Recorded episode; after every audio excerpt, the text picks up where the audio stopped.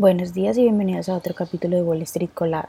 Hoy viernes 11 de agosto los futuros del Dow Jones subieron un 0.9%, los futuros del S&P 500 bajaron un 0.2% y los futuros del Nasdaq bajaron un 0.12%, mientras que los futuros del petróleo estadounidense bajaron un 0.4% hasta los 82,47 dólares el barril y los futuros del Bitcoin subieron un 0.02%.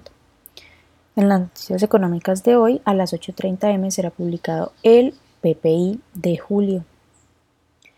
En las noticias que tenemos, bueno, el mercado se encamina a cerrar una semana mayoritariamente bajista con el S&P 500 que ha bajado un 0.2% y el Nasdaq un 1.23%. Para ambos índices, un resultado negativo hoy representa la segunda semana consecutiva de descensos. Por su parte, el Dow Jones es el único que ha subido en lo que va de la semana con un aumento del 0.3%. La inflación volvió a enfriarse durante julio con un aumento del índice de precios al consumo del 3.2% respecto con el año anterior. El informe fue ligeramente mejor a lo esperado, aunque la tasa anual fue ligeramente superior a la del mes anterior, lo que supone el primer aumento intermensual en casi un año. Disney, que cotiza con el ticker DIS, no ha sido tímida a la hora de buscar nuevos socios para ESPN, pero al parecer a las principales ligas deportivas no les convence la propuesta. La NBA y la MLB han cuestionado las ventajas de una alianza que podría intercambiar lucrativos derechos de transmisión para participaciones de ESPN.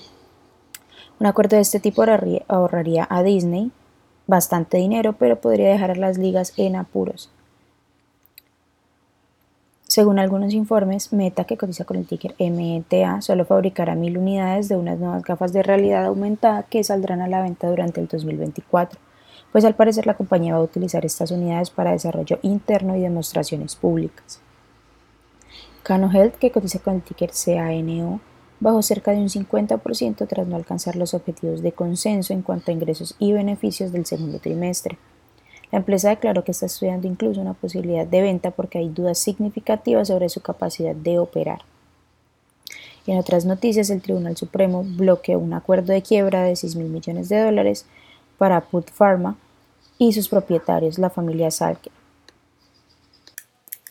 El acuerdo habría retirado a la empresa de la propiedad de la familia y protegido a los Salker de demandas civiles relacionadas con el opoide Oxycontin fabricado por Put. Las acciones que tenemos hoy con predicción bullish son Amiris, que cotiza con el ticker AMRS y ha subido más de un 46%, Telesat, que cotiza con el ticker TSAT y ha subido más de un 43%, y también Ethon Pharmaceutical, que cotiza con el ticker ETON y ha subido más de un 29%, mientras que las acciones que tenemos con predicción bearish son Yield 10 Biosense, que cotiza con el ticker YTEN y ha bajado más de un 48%, Cano Health, que cotiza con el ticker CANO y ha bajado más de un 44%, y también Maxon Solar Technologies, que cotiza con el ticker MAXN y ha bajado más de un 25%.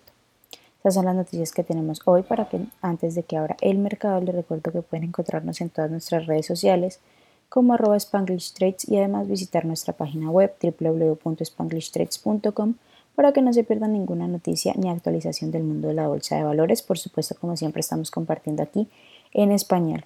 Gracias por escucharnos y por acompañarnos. Los esperamos de nuevo el lunes en otro capítulo de Wall Street Colado.